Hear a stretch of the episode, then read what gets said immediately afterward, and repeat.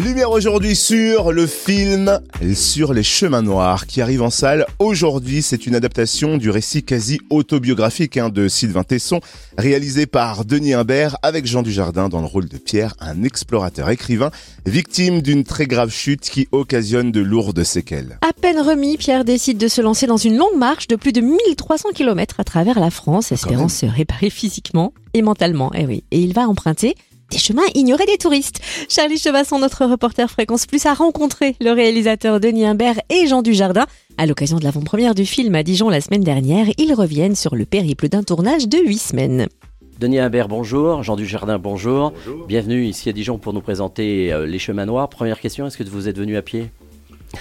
Très bonne blague, mais non. Euh, on, fait, on fait un peu, euh, on refait, vous savez, on refait un peu le parcours euh, là depuis quelques semaines, et c'est d'ailleurs agréable de revenir avec sur ce film, sur les, sur les traces de notre tournage maintenant.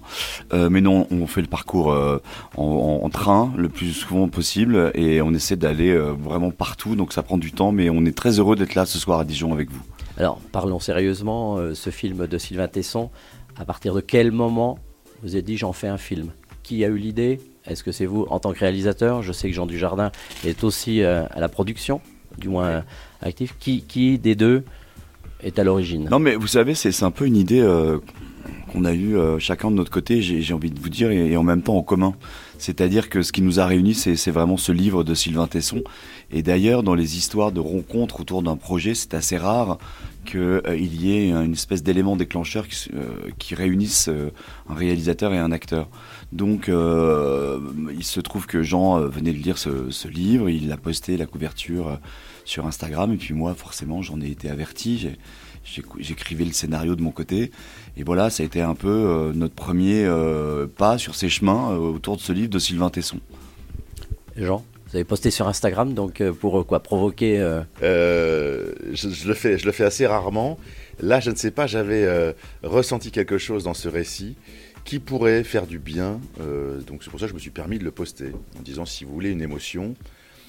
Euh, j'avais lu quelques récits de Sylvain. Celui-ci me semblait plus, plus intime et surtout très universel. De là à imaginer un film, j'en étais loin. Quand il m'a appelé 15 jours après en me disant je viens d'adapter avec Diastème le, le récit, j'étais curieux.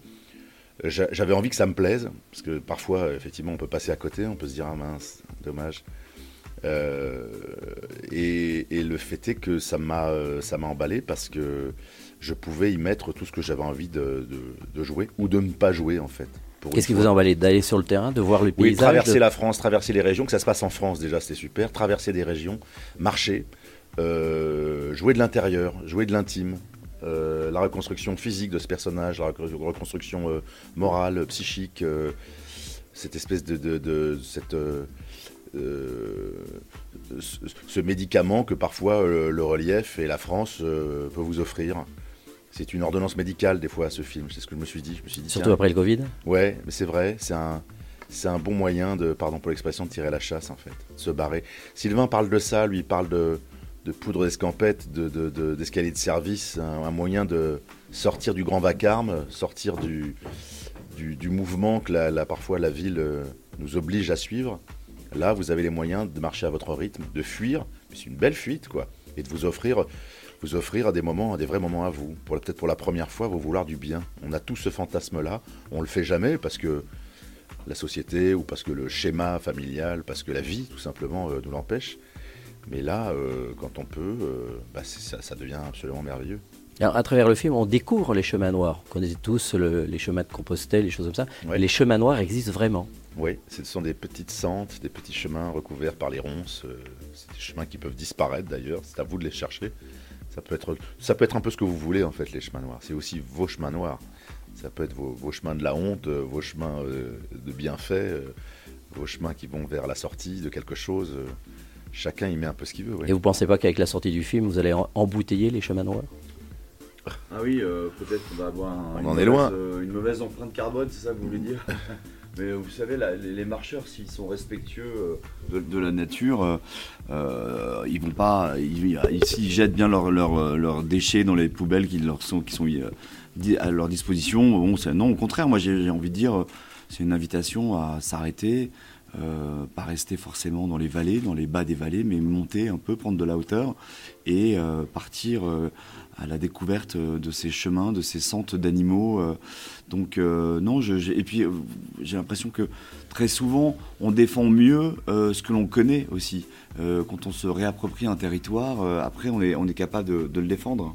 Alors, vous êtes parti avec une petite équipe. Comment vous avez présenté le tournage justement à Jean Dujardin pour savoir comme c'était tout en extérieur, comment vous avez euh, euh, présenté tout ça C'est étonnant parce que quand on s'est rencontrés, je lui ai posé cette question, je lui ai dit euh, je crains que tu sois très souvent seul.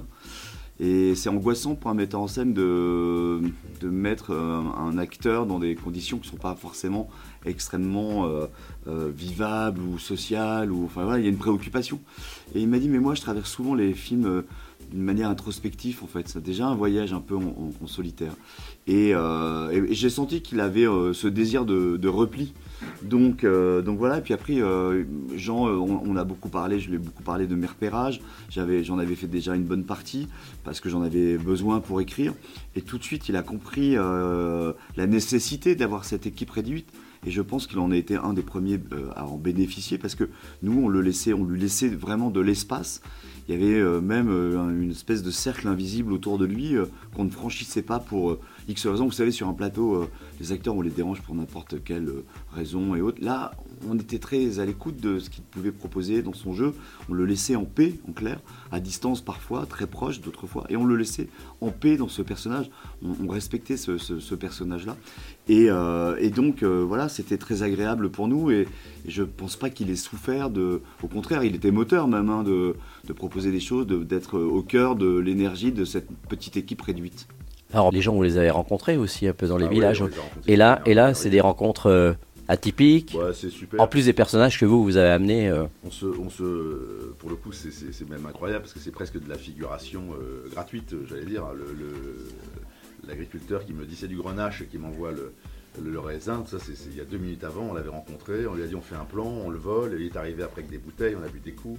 On arrivait sur des places de, village, euh, des places d'église. Euh, il y avait des eaux de vie, il y avait des gens, il y avait des rencontres, il y avait, euh, le théâtre, le petit théâtre de la commune. Il y avait.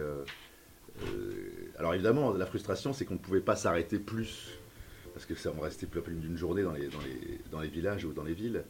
Mais, c'est vrai que c'est l'avantage quand, quand, vous traversez la France avec Jean Dujardin, les gens sont avenants et c'est liant, il y a un côté liant, les gens sont curieux, mais, mais, mais sont euh, polis. Donc, oui, il y a quelque chose de convivial qui se crée. Et je pense que même nous, on en avait besoin.